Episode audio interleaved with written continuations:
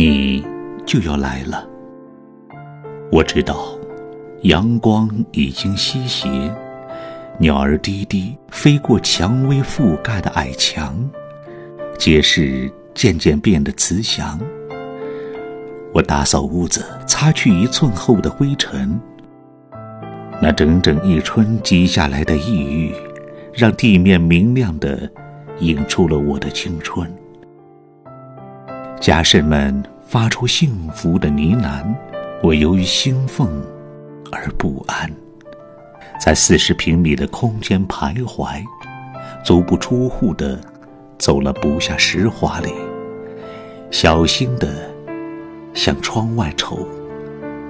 一棵正在开花的泡桐向前探着身子，淡紫的风朝着大路方向吹。我知道，你就要来了。那扇有着暗锁的房门微微颤动，成了我的心扉。